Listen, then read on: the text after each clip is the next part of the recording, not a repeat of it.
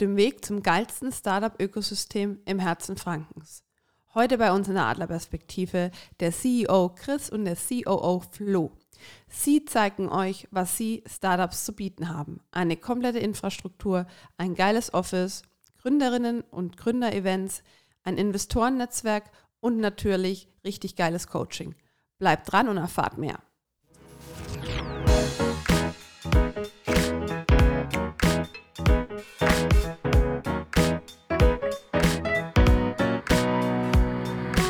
Adlerperspektive. Der Podcast der Jungadler. Herzlich willkommen zu einer neuen Folge der Adlerperspektive. Heute wieder im beschaulichen Forchheim bei uns im Büro und zu Gast mit zwei wunderbaren, inspirierenden Herren. Sagt man Herren schon? Wir müssen gerade nochmal diskutieren, je nach Alter. Und zwar darf ich, ich schon, darf ich sehr gerne äh, begrüßen äh, bei Tabo X, die Firma bei Tabo X, mit dem Geschäftsführer und CEO Christian Schieber und dem COO Flo Gilli. Herzlich willkommen. Hallo. Hi. Sehr schön. Ihr seid angereist, habt ihr momentan euren Hauptstandort in Nürnberg und seid hier ins äh, beschauliche Nest bei uns eingeflogen. Und wir sind die letzten Monate schon rege im Kontakt und ich freue mich sehr, dass ihr der Einladung gefolgt seid. Ja, wir freuen uns auch. Vorher passt immer gut, weil wir sind ja in Bamberg und in Nürnberg und dann ist es ja genau die Mitte. Sehr, sehr cool. Wer bei uns aufmerksam die Podcasts verfolgt, ähm, der Christian war bei uns schon mal im Podcast. Ähm, ich überlege gerade, warst du damals noch in der Funktion bei deiner früheren Firma auch aktiv? Ja. Genau, damals noch in meiner ersten Firma als mhm. Geschäftsführer äh, war mhm. ich mit dem Sebastian, ja, und jetzt habe ich das an den Sebastian Geil übergeben. Also er ist der Geschäftsführer cool. von Beitabo und ich darf jetzt mit dem Florian Beitabo X machen. Sehr, sehr schön. Ihr Lieben, bei Tabo X, für alle, die es nicht kennen, ähm, da ihr auch im Gründer- und Startup-Business äh, mit unterwegs seid, der bekannte Elevator Pitch, ähm, kriegt den jemand von euch aus dem FF hin? Traust du dich, Florian? sehr, sehr gute Frage. ähm, ich würde es super kurz machen. Elevator Pitch äh, ist ja eigentlich eh nur ein paar Sekunden, weil mhm. Elevator ist ja nicht so lange unterwegs. Also wir sind bei Tabo X, äh, das Startup Ecosystem. Ähm, ganz kurz, wir sind quasi ein Startup Accelerator eigentlich, verstehen uns aber hauptsächlich als Ökosystem. Wir wollen die wichtigsten und coolsten und besten und smartesten Menschen in der Region zwischen München und Berlin zusammenbringen. Und so entsteht auch unsere Vision. Wir wollen das beste Startup-Ökosystem zwischen München und Berlin aufbauen. Das ist eine Ansage. So soll es auch sein. so soll es auch sein. Vielleicht noch ergänzen, dabei unterstützen wir Startups und gründen auch Startups äh, mhm. mit, mit jungen GründerInnen ähm, zusammen aus und beteiligen uns auch daran.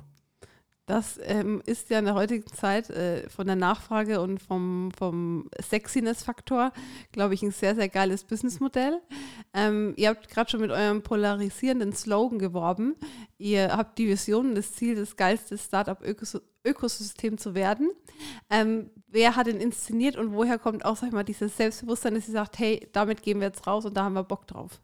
Mhm. In meiner ja, Rolle in, als bei Tabo äh, Geschäftsführer war ich mal eingeladen in einer Podiumsdiskussion mhm. und da waren ähm, Gründer, erfolgreiche Gründer aus, aus München von einem größeren Busreiseunternehmen, das mhm. grün ist, ähm, und auch äh, welche aus, aus Berlin äh, waren da und auch InvestorInnen. Und ich war der Einzige, der nicht aus München oder Berlin war. Und da wurde viel diskutiert über München und Berlin und ich war dann fast ein bisschen verärgert, dass es immer nur um diese beiden Städte ging und dachte dann danach, hey, die Region Franken oder auch alles dazwischen, zwischen München mhm. und Berlin, hat so viel zu bieten. Und da gibt es so tolle Menschen und auch tolle Unternehmen, richtig krassen und guten Mittelstand und Startups gibt es auch viele, die halt vielleicht ähm, ja, weniger bekannt sind ähm, und ganz viele Hidden Champions. Wir müssen da was tun, wir brauchen da ein Ökosystem und es gibt ganz wenige Anlaufstellen, ähm, die abseits von den staatlichen Gründerzentren ähm, sind. Und da dachte ich, okay, ich habe eh eine Leidenschaft für für Startups schon immer, lass uns mal da noch aus, aus bei Tabo was ausgründen und lass uns bei Tabo X starten. Dann haben wir das gemacht. Und dann ist mir in dem Moment eigentlich der Flo über den Weg gelaufen, beziehungsweise durch eine ehemalige Mitarbeiterin. Mhm. Und so, und dann ja, sind wir zusammengekommen und habe ich gemerkt, okay, das ist genau der richtige, ähm, um, um sowas zu starten. Und dann haben wir losgelegt. Äh, wann war das? April. Das war genau im April, ja. Sehr cool. Ähm, bisschen auf eure Geschichte. Ihr habt schon gerade gemeint, okay, Anfang des Jahres euch über den Weg gelaufen und dann auch gesagt, okay, wir ziehen das beide zusammen Hand in Hand hoch. Ähm, kommt ihr aus einer Unternehmerfamilie? Also beim Chris haben wir gerade schon erfahren, es gab ja schon davor eine Unternehmergeschichte. Vielleicht, Flo, wenn wir dann mal mit dir beginnen. Ähm, wie ist so dein Werdegang? Wie bist du dann auch auf Flo und ähm, auf das Thema einfach auf, auf, Entschuldigung, auf Christian und auf das Thema bei Tabo aufmerksam geworden? Und stammst du ursprünglich auch aus dem Unternehmertum? Hast du das auch im Gehen mit in die Wiege gelegt bekommen? Ich, ich musste jetzt selbst kurz nachdenken. Ähm, in meiner unmittelbaren Familie, meine Mama ist Lehrerin, mein Papa ist Monteur, also in dem Umfeld nicht. Mein Großvater allerdings, der hat ein Fliesenunternehmen ähm, gehabt, geführt, aufgebaut von Grund auf. Also von da Unternehmertum vielleicht ein bisschen. Ähm, dass ich dann jetzt in dieses Umfeld gekommen bin, war riesen, riesen Zufall eigentlich. Man hört es vielleicht, ich bin ja ursprünglich aus Österreich, ähm, habe dort Global Sales und Marketing studiert. Das ist so mein, mein Einstieg in die Wirtschaftswelt und dachte mir danach, boah, das ist schon cool, aber das ist einfach noch nicht alles. Ich möchte noch, noch mehr sehen in dieser in der Businesswelt und habe mich dann dafür entschieden, mit ähm, Adidas ein duales Studium zu starten im Bereich Steuern und Prüfungswesen. Also nochmal einen anderen Bereich, aber trotzdem in, dem, in der Businesswelt geblieben. Und dort habe ich dann relativ äh, früh gemerkt, okay, Adidas cooler Arbeitgeber, wirklich toll, bieten sehr viel, aber einfach für mich nicht diese Flexibilität und Abwechslung, die ich suche im Leben. Und dann zufällig, wie der Chris schon angesprochen hat, kannte ich eine ehemalige Mitarbeiterin von bei Tabo noch und wusste daher, okay, die, die Firmenkultur, das Unternehmen, die Abwechslung, was die machen, das begeistert mich, das finde ich, find ich deutlich cooler ähm, und habe dann gesagt, ah, ich möchte mal mit dem Chris quatschen. Aber nur mal quatschen. Der Chris meinte dann, ja, er hat irgendwie zwei Minuten Zeit zwischen äh, Kita und Büro, äh, wo wir mal telefonieren können. So hatten wir unser erstes Gespräch, das hat dann irgendwie gut gepasst. Äh, nächsten Tag musste er wieder zur Kita.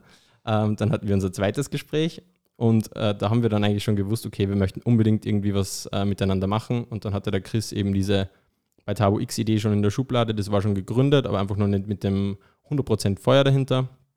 Und dann hat er mir das angeboten und dann war das für mich sofort klar, eigentlich, dass ich das auf jeden Fall machen möchte. Das ist genau diese Abwechslung, die ich, die ich gesucht habe und es macht einfach mega Spaß, mit vielen verschiedenen Unternehmen in der Frühphase zu arbeiten, viele Challenges durchlaufen ja, so ist, so ist mein Werdegang zu Batao X gewesen dann. Sehr spannend. Für alle, die dich jetzt nicht sehen, wie alt bist du, Flo? Ich bin 24. Okay, also tr trotz, sage ich mal, der, der, den jungen Jahren schon ein gewisser Lebenslauf und auch für dich so ein Mindset, wo du gesagt hast, okay, ich probiere das aus. Ich komme da gleich auch nochmal drauf zurück. Chris, zu dir, sage ich mal, so die Handvoll wichtigster Fakten zum Lebenslauf bis zu dem Standpunkt heute. Ja, ich versuche das schnell hinzubekommen. Ich habe Informatik studiert, ähm, dann bei Tabo gegründet, war bei uns, habe die Softwareentwicklung bei uns aufgebaut. Später gab es dann irgendwann zum Glück Softwareentwickler, die es noch besser konnten als ich, weil klar, als Gründer, das äh, wisst ihr auch, bist du noch an vielen anderen Fronten äh, tätig. Und äh, dann immer mehr in die Kundenbetreuung, in den Sales, ähm, habe mich aber dann auch für Kultur interessiert, war auch mal Scrum Master bei uns, ähm, habe da genau die Kultur mit aufgebaut ähm, bei Batabo. Und ähm, dann immer mehr in dieses Startup-Game reingekommen. Also mhm. ich habe mich erstmal damit befasst, äh, mich mit anderen GründerInnen unterhalten, Bücher gelesen ähm, und jetzt darf ich ja, die ersten Startups mit gründen ähm, und eben mein ganzes Wissen, was ich, was ich da erlerne, bei, bei Tabo X mit einfließen lassen, was extrem wichtig ist, weil wir ja in die Praxis kommen wollen. Und das, glaube ich, war im Schnelldurchlauf war das Wichtigste zu mir. Sonst, äh, Kita hat schon gesagt, ich bin Papa, habe ein Kind noch. Das ist ungefähr, ja, so wie zwei Startups, glaube ich, nochmal vom Aufwand. Und äh, bin 33 Jahre alt, also könnte schon fast ein Papa sein eigentlich. Wenn ich früh begonnen hätte zumindest. Genau, das sind sehr ja. cool. Ähm, ihr habt es vorhin schon angesprochen, Gründerzentren, Startup-Zentren kennt man teilweise von Film und Fernsehen, wo das Ganze ja seit ein paar Jahren aufgeploppt ist. Ähm, Gerade dann in den Großstädten München, Berlin, wie ihr es vorhin schon angesprochen habt, ähm, so gewisse Ballungsräume, wo sich Startups einfach sammeln. Ähm, was ist eure Definition, sage ich mal, von einem Ökosystem von einem Startup-Gründerzentrum. Gibt es da Unterschiede? Wir haben uns ja da selber auch schon drüber unterhalten, weil auch wir im Jungadler-Netzwerk ähm, einfach merken, dass da der, der Sog da ist, dass die Leute, junge Unternehmen sich einfach zusammenschließen wollen, teilweise auch bei der Gründung ähm, Unterstützung und ähm, ja, Hilfe auch suchen oder Rat suchen.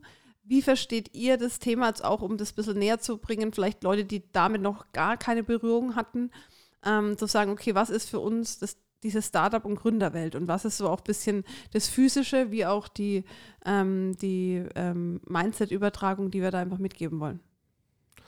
Ich, kann mal ähm, anfangen, wie ich es für mich definieren würde. Mhm. Also, oder wie wir es bei, bei Tabo X definieren. wenn du eine gute Idee hast, Mhm. ähm, dann, dann hast du die, bist du erstmal so ein bisschen alleine, weil du bist ja, wenn es dein erstes Startup ist, keine gute Gründerin, sondern du hast einfach nur eine gute Idee und äh, hast vielleicht schon eine Idee, wie, wie eine Lösung sein könnte. Aber dann Mhm. fehlt dir das ganze Handwerkszeug. Wie gründe ich ein Unternehmen?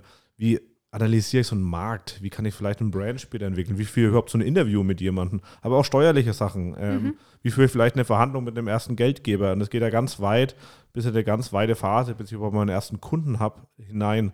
Und da will ich, dass wir als Gründerzentrum in Anführungszeichen, als bei Tabo X, eine Anlaufstelle sind, wo du hingehen kannst. Und dann haben wir entweder einen Experten irgendwo im Netzwerk, der das Thema abbilden kann. Wir können es vielleicht abbilden und ähm, haben, haben eigentlich alles, was du brauchst, dass du dich wirklich auf, deine, auf dein Expertentum, auf, auf deine Idee, auf deine Lösung fokussieren kannst. Und alles andere wird abgefedert. Und da können wir zusammenarbeiten, weil wir in unserem Ökosystem jemanden haben, der das besser kann als die Ursprungsgründerin. Und dann sind wir 100% davon überzeugt, dass du so viel schneller bist und entweder du kannst schneller scheitern, was gut ist, oder du kannst halt schneller zum Erfolg ähm, kommen und dein, dein erstes Investment einsammeln. Sehr cool. Ähm, Flo, ähm, unterscheidet ihr dabei auch bei Startups? Also ich definiere für mich zum Beispiel auch das Thema Startup immer ein investgebundenes Unternehmen. Was anderes deklariere ich für mich vom Namen als Jungunternehmen, wenn das jetzt organisch wächst. Also wenn man sagt, okay, ich habe kein Fremdkapital, sondern ähnlich wie jetzt bei uns Jungadlern, das ist eine Dienstleistungsfirma. Ich und Nico haben jeweils die Einlagen gezahlt und das Unternehmen wächst dann organisch. Ähm, konzentriert ihr euch auf reine Startups, die auch ein gewisses Investment oder ein Volumen dahinter haben? Oder geht es auch an junge Unternehmen, die jetzt sagen, okay, ich möchte rein organisch wachsen? Ich glaube, der, der grundlegende Unterschied, vielleicht auch jetzt um, um Jungadler Mhm. heranzuziehen, ähm, ihr wächst halt organisch, weil es vielleicht auch Einschränkungen gibt darin, wie ihr überhaupt skalieren könnt. Mhm. Also unser Fokus, und das ist schon so in der Startup-Welt eigentlich, ähm, ist auf Unternehmen, die auch skalieren können. Wir Mhm. haben beispielsweise jetzt auch ein Unternehmen gehabt, wo eben wir dann draufkommen und sagen, okay, die aktuelle Idee, die skaliert vielleicht jetzt nicht. Das könnte schon sich gut entwickeln und linear wachsen, aber skaliert nicht. Dann ist es auch so, dass wir mal versuchen zu challengen, okay, gibt es vielleicht noch Wege, wie wir das Geschäftsmodell oder den, den Geschäftsbereich einfach nur mal ein bisschen überdenken können, nur ein bisschen ändern können, um wirklich in ein Startup zu kommen, das auch skaliert.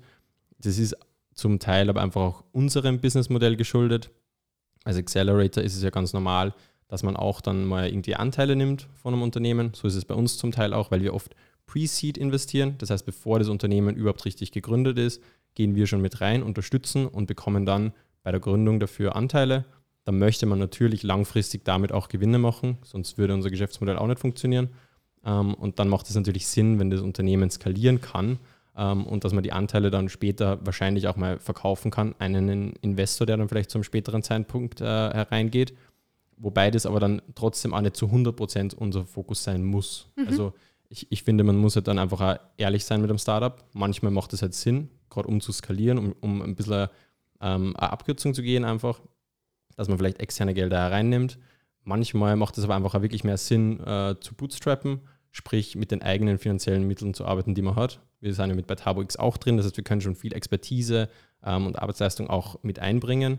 Dann kann man vielleicht einen weiteren Weg gehen, ohne irgendwie die Anteile verkaufen zu müssen oder irgendwie an Investor reinzugehen. Also ich, ich würde es nicht zu 100% ausschließen, dass jetzt irgendwie mal es organisch äh, wächst hauptsächlich, aber im Großen und Ganzen, um wirklich zu skalieren, macht es wahrscheinlich Sinn, externe Gelder reinzunehmen. Kannst du ähm, auf das Thema Skalierung nochmal eingeben, da zum Beispiel ein Beispiel geben von vielleicht einem bekannten Unternehmens, das als, eins als Startup gestartet ist, wo du sagst, okay, vielleicht kennt es jemand, da bin ich jetzt auch zu wenig drin, das hatte, hat man skaliert und dadurch wurde es dann so auch ähm, deklariert als Startup und irgendwann vielleicht auch an einem Investor übergeben? Was du mit dem Wort Skalierung meinst, im Gegensatz jetzt zum reinen Dienstleistungsspektrum, wie wir es jetzt haben hier bei den Jungadlern? Ähm, das ist halt, ich würde es einfach ein bisschen allgemein halten. Das sind halt Mhm. einfach alles Tätigkeiten, wo du halt auch sehr gut automatisieren kannst Mhm. ähm, und, und dadurch einfach schneller wachsen kannst, dass du nicht nur zu 100% Zeit gegen Geld machst. Äh, Ich glaube, ganz simpel sind da zum Beispiel auch alle, alle sozialen Medien oder so, wo du einfach einmal diese Plattform hast Mhm. Und dann kannst du ja super viele Nutzer generieren, Mhm. ohne jetzt einen riesigen Mehraufwand zu haben. Natürlich Okay. merkt man bei solchen Unternehmen, man hat auch einen Mehraufwand, Mhm. aber es, es können einfach die Nutzerzahlen können extrem steigen und die ähm, Kosten und die mitarbeitenden Personen beispielsweise müssen nicht im selben Verhältnis äh, mitsteigen. Ähnlich wie jetzt bei uns, wo ich sage, okay, ich habe jetzt vielleicht mehr Foto, mehr Content-Produktion, dann bräuchte ich eigentlich gleich im nächsten Step nochmal einen Fotografe, nochmal einen Kameramann an, an die Hand, weil das derjenige ausführen soll, äh, darf. Habe ich jetzt aber vielleicht im Plattformbereich oder im Produktbereich, dann ist es, ist die Skalierung ähm, absehbar oder weiß ich, okay, bis zu dem Punkt hält meine Plattform die Auslastung aus und dann darf ich nochmal ähm, Arbeitsinvest reinstecken. Genau. Da, dazu gibt es zum Beispiel ein Beispiel, auch im Zollhof gibt es ein Startup, mhm. ähm, die machen auch quasi Video-Content-Creation, mhm. die gehen aber einen anderen Weg, die haben einfach eine App entwickelt, die mhm. eine Anleitung gibt, wie man selbst als Unternehmen mit dem eigenen Smartphone beispielsweise einfach die Videos drehen kann. Da gibt es halt eine gewisse Anleitung, gewisse Dinge, die man mhm. beachten muss. Sowas kann dann skalieren, weil die, die Anleitung ist einmal in dieser mhm. App im App Store drinnen. Mhm. Dann kann man diese App als Produkt, als Abo, wie auch immer verkaufen. Mhm. Und es können unendlich viele Unternehmen herunterladen und diese Abos zahlen beispielsweise. Und die App muss in der Theorie jetzt nur einmal programmiert werden und nicht mehr gewartet werden. Mhm. Gehen wir jetzt einfach davon aus. So. Und dann wäre dieses Ding quasi automatisiert. Dann hat man zwar nicht diese individuellen äh, Möglichkeiten, wie wenn man jetzt einen eigenen Videografen beispielsweise hat, mhm. aber so könnte das Produkt zum Beispiel skalieren. Ihr habt gerade, du hast gerade Zollhof angesprochen. Da auch ähm, kurzer Hinweis von mir, ähm, da wir auch überregionale Community haben, vielleicht ein, zwei Worte dazu, weil es auch, das habe ich auch gemerkt, in dieser Startup-Welt, das ist mittlerweile auch schon so eine eigene Sprache. Und in dieser Startup-Welt weiß jeder die Sprachen, auch, ähm, auch die Fachbegriffe, aber gerade wenn dann auch vielleicht hier regionale Themen ähm, bekannt sind. Euer ähm, Büro oder eure Räumlichkeiten sind ja momentan auch im Zollhof in Nürnberg. Äh, Chris, was, was, ist das, was ist der Zollhof in Nürnberg und was macht ihr da? Was habt ihr da für einen Anteil? Ja, äh, kann ich gerne gleich sagen. Ich habe ja. hab noch ein, ein, Thema, das da, dazu ja, noch passt und dann gehe ich auch in Zollhof ein. Ja. Ähm, ich wollte kurz nochmal aufs Bootstrappen zurück, kommen, weil ähm, viele, und das ist so ein bisschen gehypt, dass man dem großen Investment hinterher rennt. Mhm. Und ich dachte auch immer, man muss das tun bei jedem Startup. Und jetzt hat man auch im Zollhof, den erkläre ich ja gleich, mhm. ähm, auch noch ein paar Sessions auch dazu. Und mir wird immer mehr bewusst, das ist halt, hört sich halt cool an. Ich habe viel Geld eingesammelt, aber mhm. das ist auch extrem viel Pain. Ähm, man muss extrem viele Verträge wälzen, auch wenn es um richtig viel Geld geht, also ähm, um Millionenbeträge später. Und muss eigentlich eine ganze Person dafür für abstellen, vielleicht einen ganzen Gründer. Und ähm, Bootstrappen kann auch cool sein. Also wirklich zu überlegen, wie kann ich möglichst schnell, das machen wir jetzt auch mit einem Startup, dass wir sagen, wie können wir möglichst schnell auch den ersten Umsatz generieren und den reinvestieren und dann möglichst lange ohne Fremdkapital, also ohne, dass wir Geld aufnehmen müssen, wie auch immer, ähm, überleben und, und funktionieren. Und dann ist natürlich unser Unternehmenswert auch viel, viel höher und wir müssen mhm. vielleicht weniger Prozentpunkte abgeben, weil viele GründerInnen einfach sperren sich irgendwann selbst aus dem eigenen Unternehmen aus weil sie ähm, zu schnell zu viele Anteile abgegeben haben. Das ist nochmal eine ganz wichtige Message, die ich glaube ich in die Welt rausschicken würde. Ähm, überlegt euch da, wie kommt ihr vielleicht auch alternativ ähm, ähm, recht, recht weit. Airbnb, keine Ahnung, die haben am Anfang Müsli verkauft, also ein Obama-Müsli oder sowas irgendwie, um, mhm. um, Geld zu verdienen. Und der Zollhof, Herr Zollhof ist eigentlich auch ein Gründerzentrum, mhm. Ähm, genau, für Tech-Unternehmen in Nürnberg. An Only Tech? Only Tech. Okay. Also die haben Technik für alle. Wir haben einen, einen Unternehmer, das ist ein bisschen grenzwertig an Tech, das ist äh, vom, vom, von einem guten Kumpel, dem René, ähm, das Startup, die machen ähm, Nahrungsergänzungsmittel, aber alles online, deswegen, okay. ähm, genau, sonst ist es ähm, Only Tech mhm. und ähm, der, die haben eben auch Experten im Netzwerk, mhm. äh, die haben viele Firmen ähm, auch, auch im Netzwerk, die das Ganze unterstützen und vermitteln dir, helfen dir, coachen dich auch, also die haben so ein Programm, das geht sechs Monate mhm. Und da sind wir, das ist auch nochmal wichtig zu erwähnen, wir sind da mit einem Startup drin, mhm. ähm, das wir unterstützen. Genau, das ist GlobeMe, da bin ich auch eher viel mit dabei. Und ähm, deswegen haben wir da die Schreibtisch. Also wir sind ja nicht direkt mit bei Tabo X, mhm. sondern mit dem Startup. Und da wir gerade alle in Nürnberg ähm, leben, sitzen wir da eben bei dem Startup mit dabei. Genau. Jetzt hast du gerade schon auch gesagt, die sind im Grunde auch ein Gründerzentrum.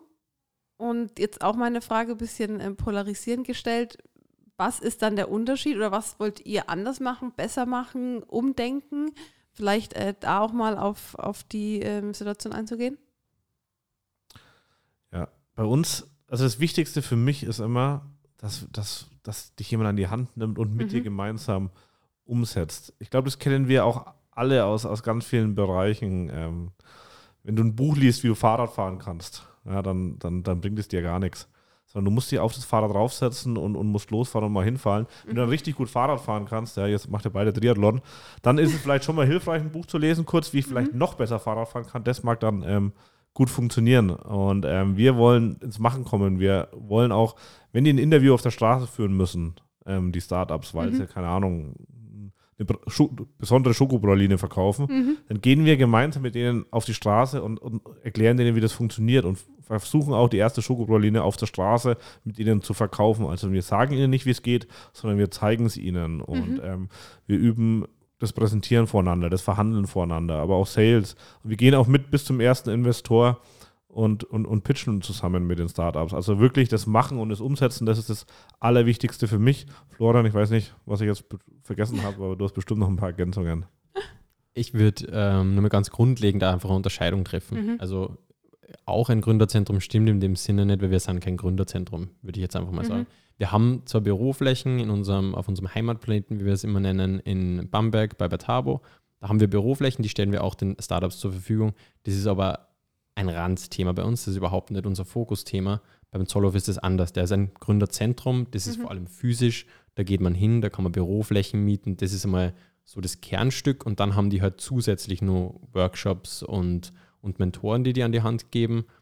Das ist cool, da können wir einfach auch viel lernen und da können die einfach ein guter, ein guter Kooperationspartner sein, der einfach ein Teil unseres Ökosystems ist. Uns ist es sehr wichtig in der, in der Startup-Bubble und das habe ich sehr früh dann lernen dürfen. Es gibt nicht nie genügend Startups, es gibt nie zu viele Startups und es ist da überhaupt kein Gegeneinander, nicht zwischen uns, dem Zollhof, anderen Acceleratoren und auch anderen Gründerzentren, sondern die müssen irgendwo alle zusammenspielen, weil es gibt viele gute Gründerzentren, beispielsweise in Franken verteilt. Aber das Wichtige ist, dass man die alle gut zusammenbringt und dass man die Startups dort alle abholt.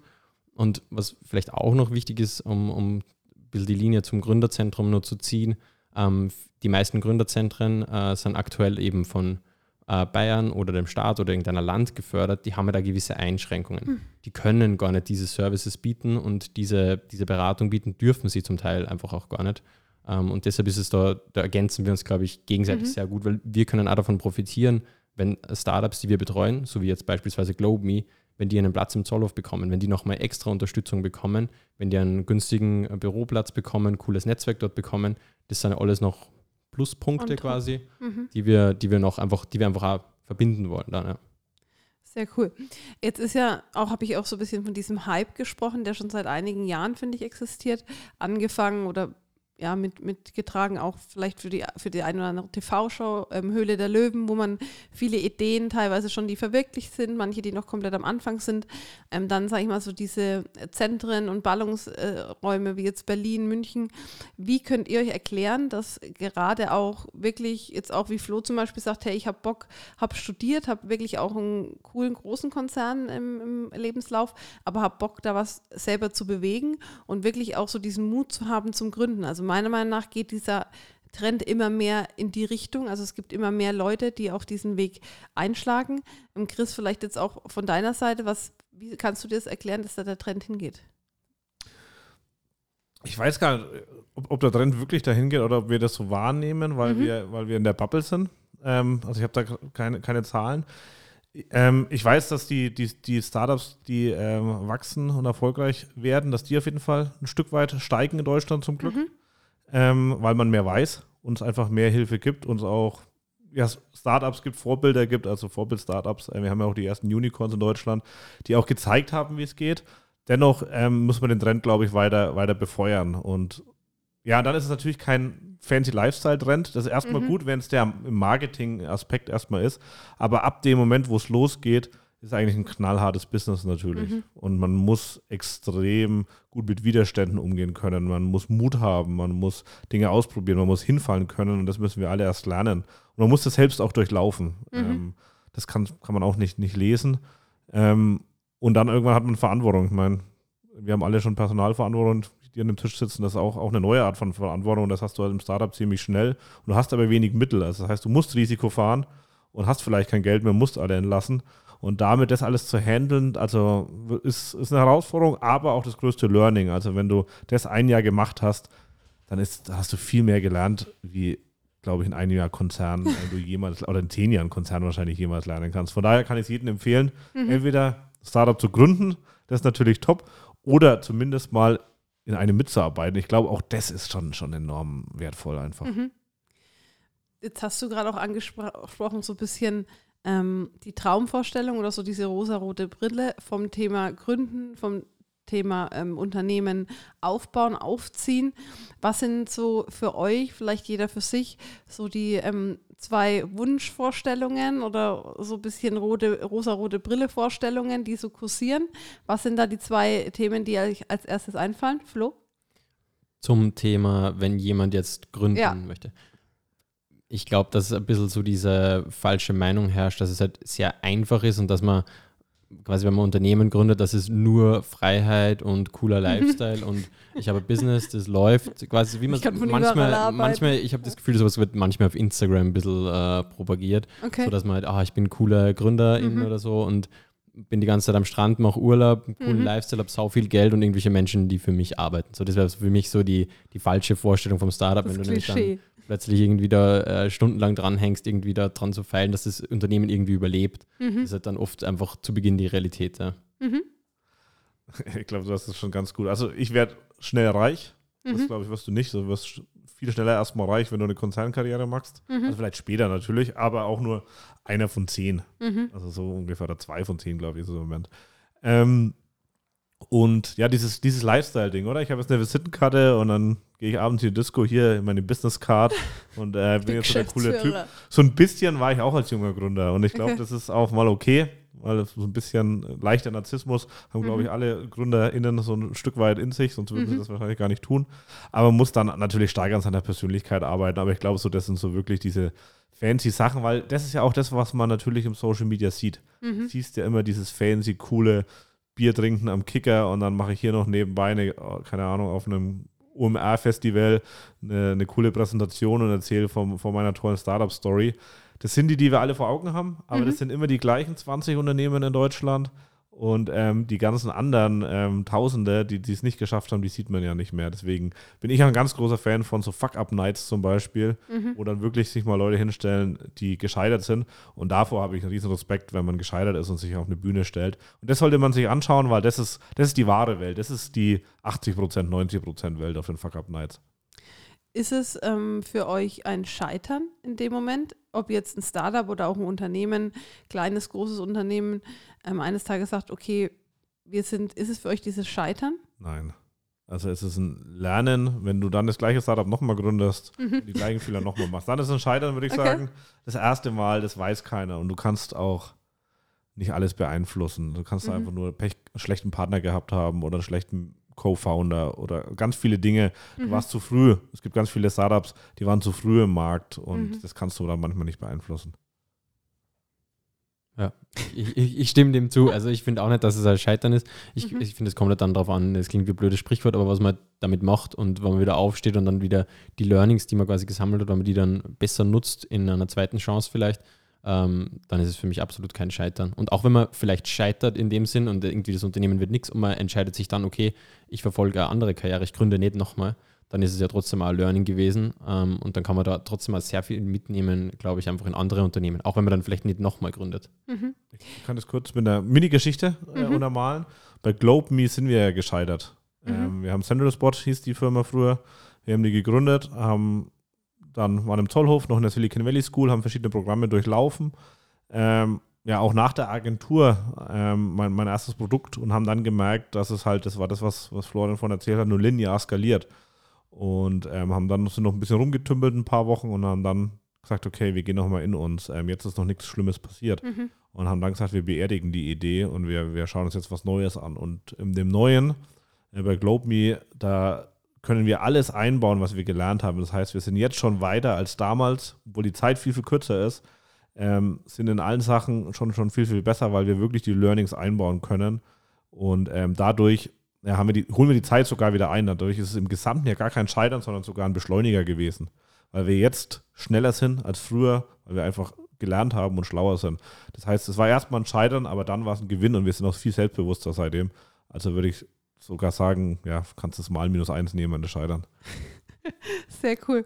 Mm, zum Thema Branche im Startup- und Neugründerbereich. Gibt es für euch die Trendbranchen, wo ihr sagt, okay, die entwickeln sich, da gibt es einfach super viele Ideen in Schubladen, die jetzt in den nächsten Monaten und Jahren uns bevorstehen? Oder ist das ganze Thema weit gestreut und wirklich aus sämtlichen Branchen ähm, und ähm, Richtungen, wo man so im, im, im Doing und auch in der Branche beobachten kann? Was jetzt, äh, sage ich mal, ja, deutschlandweit und dann auch weltweit betrifft. Also ich war jetzt in München auf, äh, von Buy Startup auf dieser Startup Night. Mhm was da schon sehr war, sehr präsent war und was ich glaube ich auch sehr gut finde und was wir in Deutschland sehr, sehr gut können.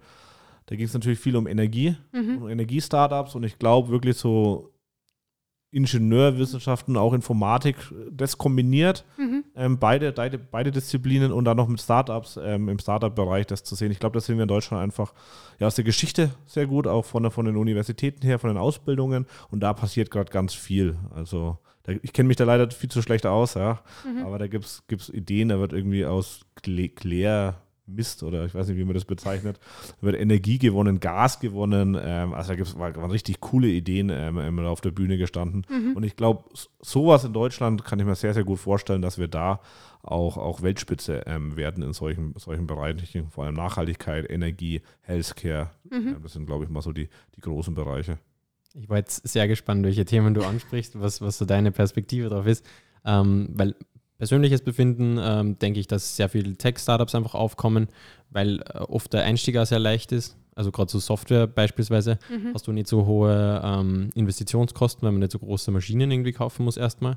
Ähm, deswegen tut sich, finde ich, da sehr viel. Ähm, und wo der Chris gerade gesprochen hat, da möchte ich kurz daran anschließen, ich äh, beschäftige mich im, im Zuge von Beitabo X jetzt einfach auch sehr viel mit Förderungen weil das doch einfach ein wichtiges Thema ist für viele Startups. Und da kannst du, wenn du dir ganz viele Förderungen anschaust, kannst du ein bisschen ablesen, wo die politische Meinung aktuell hingeht. Okay. Und die drei Top-Themen für Förderungen aktuell ist alles, was äh, eben Energie-Themen äh, okay. angeht, vor allem Green Tech und Energie eben Mobilität und Gesundheitsbereich. Und das ist un ungefähr das, was der Chris gerade angesprochen hat. Deswegen äh, sehr interessant zu sehen, dann, dass ja, die Meinung auch in diese Richtung geht. Ist für mich ein bisschen die Frage dann, ist es sehr ähm, politisch motiviert einfach, mhm, dass, dass halt mhm. hier sehr viele Initiativen laufen, viele Förderungen sind und deshalb dann auch die, die Meinung quasi der Bevölkerung in die Richtung ein bisschen ähm, bewegt wird mhm. oder ob das einfach zufällig perfekt zusammenpasst, dass viele genau in diesem Bereich was gründen wollen und dann halt die Politik sich dachte, ah, dann fördern wir das doch. Ich glaube, in die Diskussion könnten wir auch tiefer einsteigen, sowohl aus der politischen als auch aus der Trendrichtung gesehen. Ähm, zum Thema Förderungen auch nochmal. Ähm, unterschreibt ihr das Thema, dass sie sagt, ja, mit Förderungen ist eine Gründung oder ist eine Entwicklung sehr gut möglich? Oder sagt ihr auch, okay, eine gewisse Förderung ähm, braucht auch einen Zeitraum, um die zu beantragen, um die Förderung dann auch durchzubekommen? Und dadurch verpasse ich vielleicht gerade in diesem schnellliebigen, dynamischen ähm, Wandel und Wachstum mit meinem Startup, mit meinem Unternehmen einfach auch, ja, bin ich da einfach zu, zu, also warte ich zu lange auf das Thema Förderung und soll lieber gleich rausgehen und schauen und für mich selber schauen, wie ich zurechtkomme? Also ich bin, also ich muss ehrlich äh, vorwegnehmen, ich habe noch nicht super viel Erfahrung, was jetzt Förderung beantragen geht und so, ähm, aber ich habe schon gemerkt, alleine bei dem Beispiel, das der Chris gerade gesagt hat, ähm, bei, bei GlobeMe, davor Central Spot, das war alles, das ist so schnell passiert da sind wir sofort raus, haben sofort versucht, das, das Businessmodell zu validieren. Mhm. Wenn wir dort jetzt angefangen hätten, Anträge zu stellen, mhm. dann würden wir voraussichtlich halt jetzt mal irgendwie wissen, wie es mit, den, mit diesen Anträgen weitergeht, während mhm. das Businessmodell sich schon komplett geändert hat. Mhm. Also ich denke, gerade am Anfang ähm, ist es am wichtigsten, dass man einfach rausgeht, dass man ins Tun kommt, äh, mhm. was uns eben auch sehr wichtig ist, damit man erstmal überhaupt sieht, findet man Traction am Markt, kann man irgendwie dort äh, wirklich was bewegen und dann kann man weiterschauen mit Förderungen, denke ich. Ja, und, und, noch ein Nachteil ist, also ich habe ein befreundetes Unternehmen, ähm, die haben insgesamt fast eine halbe Million, glaube ich, an Förderungen bekommen. Mhm. Das Problem ist dabei, dass du auch ein bisschen gemütlich wirst. Also die haben mhm. zum Beispiel, die waren ganz verliebt in ihr Produkt. Mhm. Und das wurde gefördert und ähm, dann haben sie einfach entwickelt, weil sie mhm. ja Geld hatten. Das heißt, die mussten sich wenig mit dem Markt beschäftigen. Mhm. Und jetzt fällt ihnen auf, ah shit, wir müssen es noch mal ein bisschen verändern. Wir haben uns zu wenig mit dem Markt beschäftigt. Und das ist so ein bisschen der Nachteil, wenn du zu schnell viel Geld vielleicht bekommst, mhm. ähm, dass du dich nicht mit dem Markt beschäftigst. Und wenn du kein Geld hast, musst du das ja, weil du ja Geld verdienen musst. Ähm, das ist nochmal ein Nachteil. Aber trotzdem würde ich sagen, es kommt natürlich auf den, auf den Bereich an. Ich glaube, die großen, die du gerade genannt hast, Florian, ähm, wenn du da, da eine, gute, eine gute Idee hast, dann, dann ist wahrscheinlich Mhm. die Förderung beantragen viel, viel einfacher, wie wenn du jetzt noch einen Lieferdienst aufmachen würdest. Wir waren auch vergangene Woche ähm, in Essen bei Crealize, die auch ähm, Gründer und Startups ähm, zusammenbringen, selber auch investieren. Ein super cooles, krasses Netzwerk gerade da im Ruhrpott aufbauen. Ähm, sehr beeindruckend auch den Jakob, mit dem wir gesprochen haben. Und er meinte auch, hat so einen Spruch äh, gesagt, ohne Prügel keine Flügel. Und ich fand das richtig Ja. geil. Und äh, habe ich zu Nico gesagt, können wir das nicht als neuen Claim machen für uns? So, Jungadler, ohne Prügel keine Flügel. Und er so, na, ist schon ein bisschen hart. Aber ich bin da auch sehr ähm, zart bis, äh, oder ich bin da immer sehr sensibel bei so Ausdrücken, aber irgendwie catcht es mich, weil es ja wirklich so ist.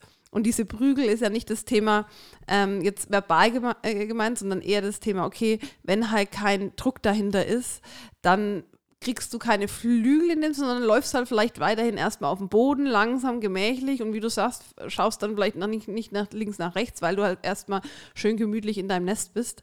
Und um halt fliegen zu müssen, brauchst du halt einen gewissen Antrieb. Und fand ich sehr spannend zu dem Thema, wie du es auch gerade erwähnt hast. Ja. Aber für Startups passt es. Also Mhm. ich glaube, wir befassen mich viel mit Kulturen auch und bei Tabo X, aber auch die Startups brauchen trotzdem eine andere Kultur als jetzt bei Tabo ähm, als Agentur, weil es Mhm. einfach, ja, du, du brauchst das mehr. Du brauchst diese Mhm. Prügel, in, in Anführungszeichen natürlich nur ein Stück weit äh, mehr in einem Startup. Und ja, das ist auch wieder dem Sportbereich. Ja, wenn man, Ja. wenn du dich anmeldest zum Marathon, dann trainierst du schon auch mehr, wie wenn du dich vielleicht nicht anmeldest oder gar Ja, kein Wettbewerb in Aussicht stimmt. steht. Das stimmt. Ein Unternehmen, ein deutsches Unternehmen, wo ihr sagt, für mich persönlich eins der Vorzeigeunternehmen in Deutschland, auch vielleicht mal als Startup gestartet und jetzt sehr ein erfolgreiches Unternehmen. Welches fällt euch da persönlich ein? Was ist da euer Favorit? Wer hat aus dem FF gleich was? Der Flo? Ich nehme es aus dem deutschsprachigen Raum. oh, oh, stimmt. Wir müssen ja hier die Ähm, Dachregion mit ähm, reinnehmen. was, was bei uns in, in Österreich, besonders aus der Region, wo ich komme, Mhm. eines der Vorzeige-Startups war, war das ähm, Unternehmen Runtastic, Mhm. jetzt bekannt als Adidas Running. Also die haben halt die Journey gemacht von ähm, einfach ein Startup gestartet, Mhm. dann sehr schnell skaliert, hatten eben auch diese Skalierungsmöglichkeit durch eine App Mhm. Ähm, und dann am Ende des Tages an Adidas verkauft, so den Exit gemacht. Ja. Mhm. Sehr cool. Chris? Ja, dann nehme ich äh, Fränkisches in Anführungszeichen, äh, Flixbus natürlich, äh, weil der Daniel rauskommt, der aus Fürth. Mhm.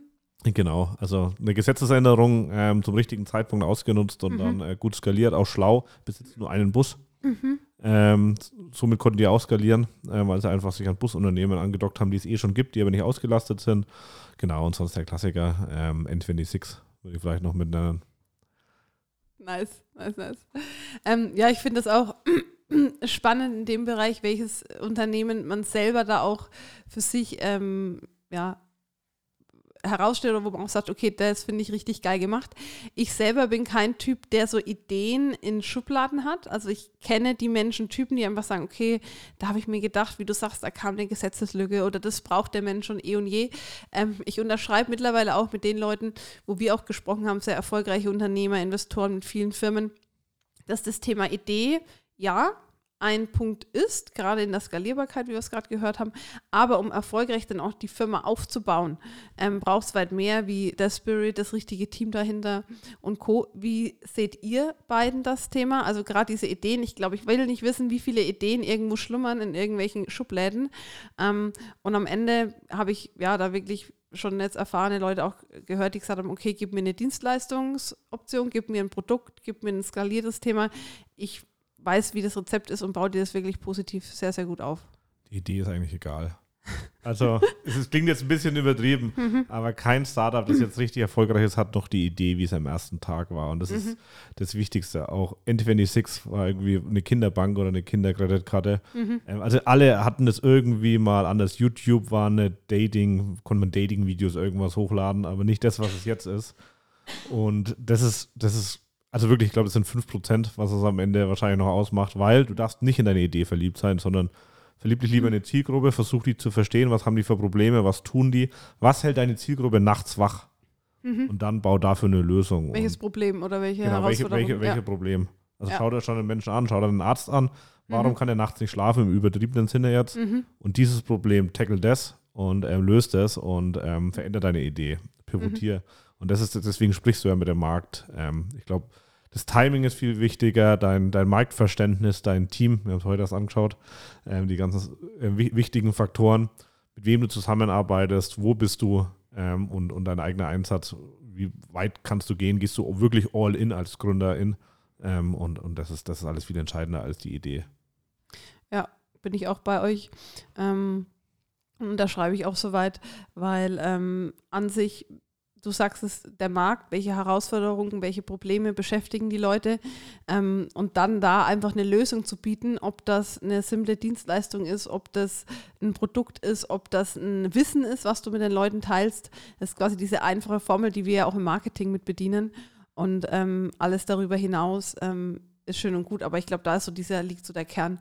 Und was ich auch eben merke, auch bei uns, ähm, viel im, im, Kunden, die zu uns kommen, gerade eben auch junge Kunden, junge Gründer, die super gehypt ähm, sind in ihrer Idee, die auch sagen, es ist einzigartig, das hat so vorher keiner gemacht. Und da darf ich dann auch sehr sensibel mittlerweile sein, weil das hören wir ja in der Woche zwei, drei, vier Mal. Und die wollen jetzt für uns in dem Fall keinen Gründerrat, sondern die wollen bewusst Marketing-Tool oder Social Media oder Content und da dann auch die Sensibilität zu haben. Und das, glaube ich, ähm, ist dann auch bei euch der Fall zu sagen, okay, die Idee ist cool, aber lass uns mal überlegen, was sind die Basics, was ist wichtig, ohne da einfach zu selbstverliebt auch wirklich so sich zu versteifen und mit Scheuklappen nur auf seine Idee zu starren, ähm, weil ich glaube, da darf man flexibel und dynamisch auch reagieren, um das Ganze ähm, erfolgreich auch voranzutreiben.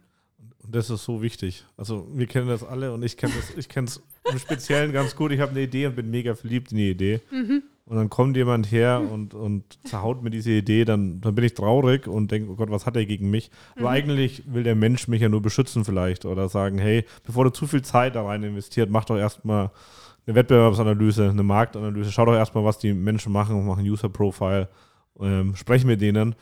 Und ähm, früher habe ich das auch so ein bisschen als Angriff und, und Beleidigung gesehen, aber eigentlich ist es das, das Beste, was du machen kannst, weil das Schlimmste ist es ja, wenn einer eine Idee hinterherläuft, vielleicht ein paar Monate lang und du es eigentlich schon vorher gewusst hast, dass es Wettbewerber XY gibt, den der vielleicht einfach nur nicht sieht, mhm. weil er nicht mhm. richtig gegoogelt hat. Manchmal mhm. googelt man mit den falschen Keywords.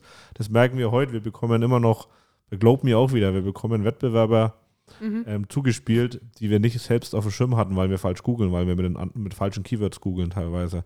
Und deswegen ist es wichtig, einfach in der Startup-Szene immer ganz ehrlich zu sein. Deswegen alle, die den Podcast hören, seid immer ehrlich. Zu euch. Der, nee, auch zu den anderen, zu, ja. euch, zu euch selbst natürlich auch. Ähm, der Gründer sitzt immer noch im, im Fahrersitz. Der mhm. kann das Feedback annehmen oder nicht. Das passiert gar nichts. Seid ehrlich, weil, ähm, und es ist nie bös gemeint, sondern wir müssen, glaube ich, so miteinander umgehen, sonst, sonst laufen wir in die falsche Richtungen. Und was ich auch gemerkt habe, dieser Hype nach diesen Unicorn-Ideen oder dieses komplett einzigartige, ähm, das kann es geben. Ich glaube, das wird es immer wieder geben, weil einfach die Welt und alles, alle Branchen, Tätigkeiten sich einfach wandeln. Ne, wo man einfach sagt, okay, da tun sich jetzt neue Felder aus. Die gab es vielleicht vor vier, fünf, sechs Jahren noch nicht. Aber auch, wie du sagst, selbst wenn ich einen Wettbewerber auch erst im Nachgang oder später etabliere oder der parallel mit mir auf den Markt kommt oder das nachmacht, vermeintlich, ähm, geht es am Ende immer noch um die Passion, um die Vision, um die Mission, um die Menschen, die dahinter sind, was ich als Marke dann vielleicht auch ausstrahle. Und am Ende bin ich da auch der Meinung, der Kuchen ist groß genug für alle. Und man kann sich da ähm, miteinander auch, finde ich, entwickelt sich auch so eine Kultur, auch wirklich mit seinen Mitbewerbern besprechen und sagen, hey, cool, ähm, wir haben da auch Bock, ähm, einfach ein bisschen mitzumischen und ähm, lasst uns da mal austauschen, was sind die Herausforderungen. Finde ich auch eine gute Entwicklung, was sich da im Startup-Bereich entwickelt. Sehr schön. Ähm, wenn ihr jetzt, ähm, wenn jetzt Zuhörer da sind, die sagen, oh, ich habe hier schon immer eine Idee in der Schublade liegen und bin gerade fertig mit meinem Studium oder bin im Angestelltenverhältnis und wollte schon immer den Schritt wagen. Den Schritt wagen, ähm, ich habe eine Idee und traue mich aber nicht allein. Wie, was sind die ersten zwei, drei Steps, die ihr sagt, okay, das wäre euer Rat an Leute, die einfach eine Idee in der Schublade haben und Bock drauf haben, was zu bewegen? Ähm, die Tür aufmachen, rausgehen, Menschen ansprechen und fragen, hey, brauchst du das? Ähm, Im Idealfall, vielleicht, also wenn es sich jetzt an Endkonsumenten richtet, dann natürlich einfach wirklich mit denen sprechen. Wenn es Unternehmen sind, Unternehmen anrufen, mit denen quatschen, einfach herausfinden, ob die Idee überhaupt gebraucht wird. Also wir haben das eben, der Chris hat es vorher kurz angesprochen, über 40 Prozent der Startups scheitern daran, dass es keinen Marktbedarf gibt. Also Ach krass, wie viel Prozent? über 40 Prozent, das Okay. variiert eben noch Mhm, nach Jahren, mhm. nach statistischer Erhebung, aber über 40 Prozent scheitern daran, dass der Markt das Produkt oder die Idee, was auch immer es ist, einfach nicht braucht. Deswegen wäre für mich der erste, allerwichtigste Schritt, mal rauszugehen und herauszufinden, wird diese Idee gebraucht, mit potenziellen NutzerInnen einfach sprechen, Mhm. ähm, ob, die diesen, ob die dieses Problem haben und ob die diese Idee als Lösung brauchen. Und dann kann man weiterschauen. Chris, dein, deine Empfehlung?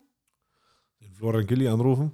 ähm, nee, das rausgehen, also perfekt, perfekt und dann wirklich einfach mit Menschen auch, auch sprechen, die vielleicht sowas schon mal gemacht haben und da auch alle, die irgendwann mal was gegründet haben, da würde ich wirklich sagen, alle, ähm, nehmen sich in der Regel auch, auch die Zeit ähm, für jemanden, der eine, der eine Idee hat. Also wenn es die Zeit natürlich zulässt, also Mhm. es ist nie, weil sie keine Lust haben, sondern dann wirklich, weil sie keine Zeit haben. Mhm. Das heißt, einfach, es gibt genug Menschen, auch, auch hier, hier in der Region, die irgendwie Startup-Erfahrung haben, da hingehen, die fragen, Mhm. ähm, wie, wie funktioniert das, was ist mein nächster Schritt? Also wirklich Florian Gilli anrufen und auf die Straße gehen, in die Firmen reingehen. Ich weiß noch, bei Central Spot haben wir, wir haben da auch angerufen und manchmal muss man da auch ein bisschen kreativ sein. Ich weiß nicht, ihr wart irgendwelche Studenten aus Österreich, glaube ich, die eine Masterarbeit schreiben, die Ja. die Prozesse in der Heizungsbranche verstehen wollen. Wir haben äh, von der Uni Bayreuth angerufen und gesagt, wir machen eine Markterhebung. Ähm, Darf man das so sagen? Ich weiß gar nicht. ja, dann Regeln, ein bisschen Regeln brechen als Startups ähm, muss man mal. Sorry, Uni- Bayreuth ist nichts passiert. Ähm, und das muss man einfach machen.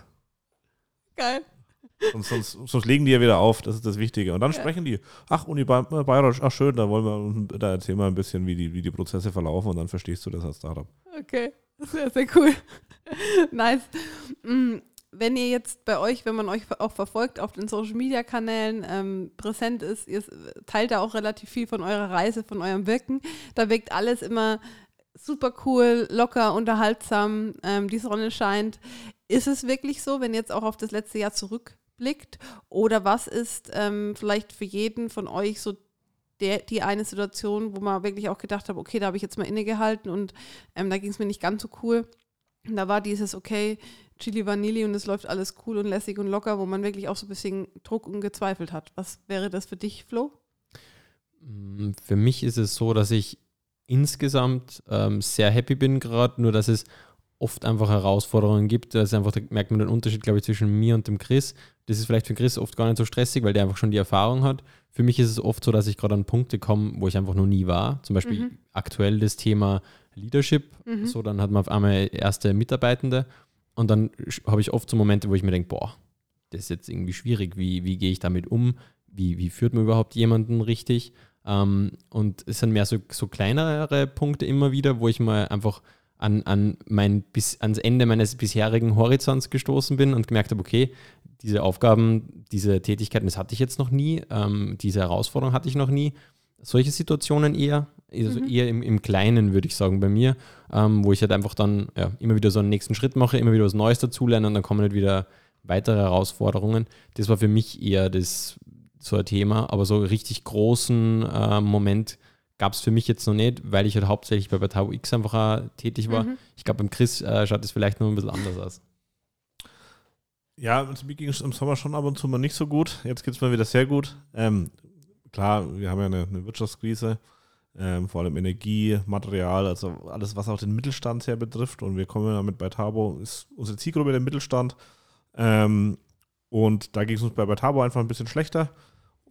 Dann hat man mit Central Sport, habe ich ja gerade schon, schon ja, gesagt, sind wir gescheitert. Am Anfang war es ja auch, oder eigentlich ist es ein Scheitern, bis du sagst, es Oder eine Erkenntnis Genau. einfach. Ja. bis du sagst, es ist, oder es ist eine Erkenntnis oder ein Mhm. Scheitern, bis zu dem Moment fühlt sich so an. Ab dem Moment ja nicht mehr. Mhm. Das ist wie, keine Ahnung, wenn man, wenn man Schluss macht, dann Mhm. ist es äh, bis dahin, wenn, wenn man es dann gemacht hat, geht es eigentlich. Mhm. Mhm. Ähm, und so ist es auch, auch mit dem, mit dem Startup. Und ähm, gleichzeitig war also eigentlich bei allen Startups so eine, so eine angespannte ähm, Situation, weil auch Urlaubszeit war.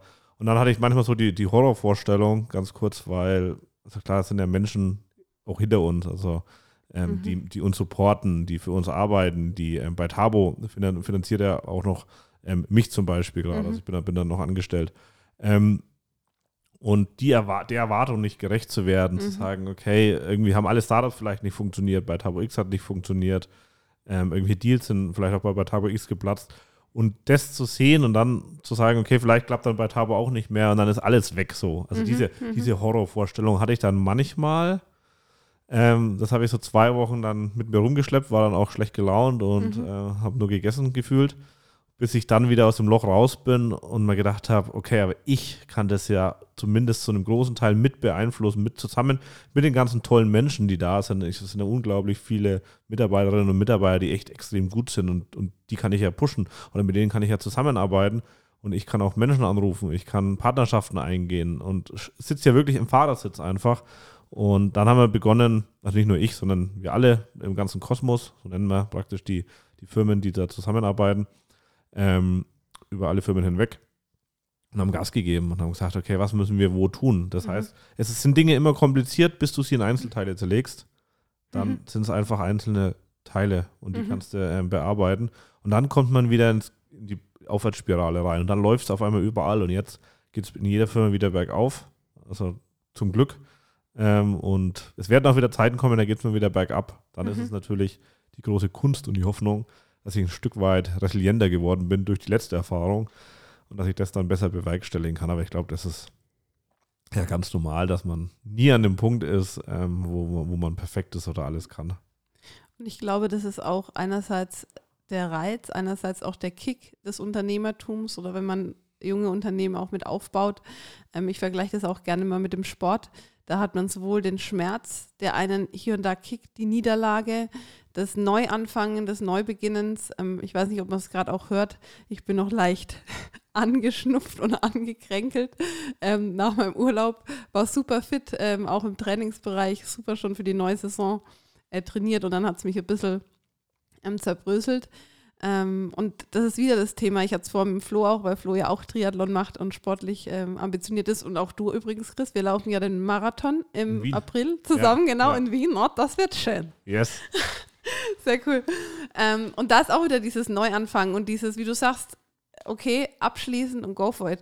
Und ich glaube, das ist auch eine Menschentyp-Sache, das zu können.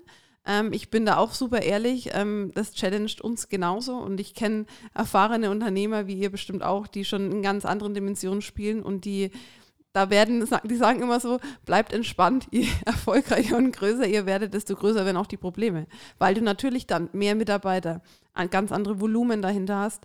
Und von daher, ich glaube, es ist immer so dieses Spiel, dieses Kitzeln, dieses Euphorie, wenn es aufwärts geht und dann wieder dieses, okay, Durchhaltevermögen, Ruhe bleiben, sich setteln, wenn dann vielleicht wieder die nächste Herausforderung ansteht. Und das finde ich immer super sympathisch und authentisch, gerade in diesem ganzen Höhle der Löwen und alles ist cool und hier Investor da und dort, ähm, dass es eben auch diese zusätzlich zu den Sonnen auch Schattenseiten gibt, ähm, die es dann auszuhalten ist. Und wenn eines Tages jemand sagt, okay, das war jetzt für mich die Erfahrung, ähm, ich habe privat vielleicht einen gewissen Rucksack oder ich gehe nochmal einen ganz anderen Weg oder ich probiere doch wieder auch mal eine Richtung mit Konzern und, und oder Angestelltenverhältnis aus. Da ist kein richtig, kein falsch. Und das ist, ähm, finde ich auch immer ganz wichtig, dass man sich da einfach treu bleibt und ähm, der ganzen Sache immer mutig vorangeht und auch mit einem positiven Gefühl, gerade in, in Zeiten äh, wie jetzt, äh, die es für mich gefühlt schon immer gab, immer die Auf und Abs. Aber da merken wir auch eben die ähm, Vibes auch so bei uns, bei Partnern und Kollegen, dass man da sich auch gegenseitig dann immer unterstützt. Ja. Das finde ich ist auch immer ein Ja. ganz schöner, schöner ähm, Bereich, wenn man sagt, okay, offen auch ehrlich sagen, okay, Leute, uns geht es vielleicht heut, äh, momentan nicht gut. Wie kann man unterstützen? Wie kann man sich gegenseitig ähm, auch unter die Arme greifen, um dann so richtig geniale Firmen, und da stecken ja dann auch immer geile Charaktere dahinter, einfach weiterhin bestehen äh, zu lassen und auch ähm, weiterhin nach vorne zu blicken. Ja, man muss sich gegenseitig pushen, glaube ich, Mhm. ein bisschen antreiben, aber im richtigen Moment auch wieder also in den Arm nehmen. Also gern Mhm. physisch, aber auch im übertragenen Sinne. Mhm. Das finde ich gut. Man ist ein Team. Mhm. Also wir alle, auch, auch wir beide, Mhm. obwohl wir nicht in der gleichen Firma sind. Ähm, aber man kann sich auch gegenseitig genauso anspornen. Und ich glaube, ich habe mich auch gefragt, ähm, war auch auf einem, einem, einem Seminar, da wurde auch gefragt, okay, ähm, was bedeutet für euch Kompetenz? Also wann seid ihr als Gründer, wann seid ihr als Führungskräfte kompetent? Ähm, und haben viele gesagt, ja, okay, wenn man immer ähm, gut in Rhetorik ist, wenn man schlagfertig ist. Und für mich zum Beispiel bedeutet auch kompetent, ehrlich zu sein und ehrlich auch zu sagen, okay, Leute, ähm, momentan geht es nicht gut, momentan brauchen wir Unterstützung, momentan ähm, geht es in eine Richtung, wo wir vielleicht so gar nicht gesehen haben, was ist eure Meinung? Das ist für mich auch Kompetenz äh, zu zeigen und einfach zu sagen, okay, Ehrlichkeit und auch Schwäche zugeben oder ein gewisses Scheitern oder eine Erkenntnis zu haben, das was nicht funktioniert hast, ähm, zeugt für mich von großer Kompetenz und auch Selbstreflexion, wenn man schon an dem Punkt ist. Ja. Ja, Kompetenz ist vielleicht einfach seine Stärken kennen. Mhm. Okay, ich bin gut in Rhetorik, okay, dann Mhm. bin ich da kompetent, aber Mhm. ich bin halt gut in Mathe, Mhm. dann bin ich halt da. Ich glaube, seine, aber das halt Wissen. Mhm. Was, was kann ich gut und, und das dann zu tun. Sehr schön. Ihr Lieben, wir kommen langsam so zum Abschluss. Es freut mich sehr, dass ihr da gewesen seid. Wir werden ja auch in Zukunft noch weiterhin eng zusammenarbeiten. Da sind schon auch die ein oder anderen Austausch-Meetings gefallen und Ideen. Bei uns äh, verzögert sich bei den Jungadlern leider alles ein bisschen Stück für Stück wegen den Umbaumaßnahmen. Ähm, die einen oder anderen haben es ja auch schon mitbekommen, dass wir uns auch ähm, vergrößern, auch örtlich ähm, umorientieren und weiterziehen. Und auch im Zuge dessen haben wir ja schon auch die ein oder anderen Ideen gesponnen. Von daher dürfen die Hörer und die Community ähm, gespannt sein, wie sich da die Brücken und das Netzwerk weiter vernetzen. Vielen Dank für eure Zeit, für die Einblicke. Ähm, wo können sich die Leute, junge Gründer, junge Ideengeber auch oder auch die Community einfach up to date halten, wenn sie sagen, hey, wir wollen die Reise von Beitabo X und den Jungs mitverfolgen? Wo teilt ihr eure Stories?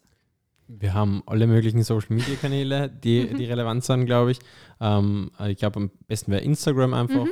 Bei Tabo X zu suchen. Mhm. Ähm, LinkedIn genauso die Möglichkeit bei Tabo X zu finden. Wir haben Mhm. eine Website bei tabox.de Mhm.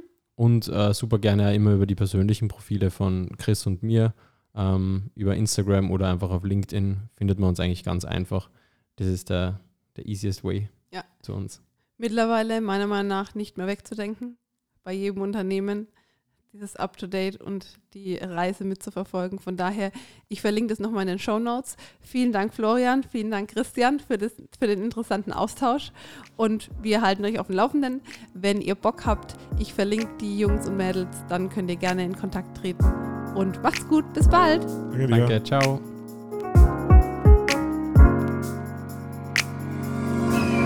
Adlerperspektive, der Podcast von den Jungadlern.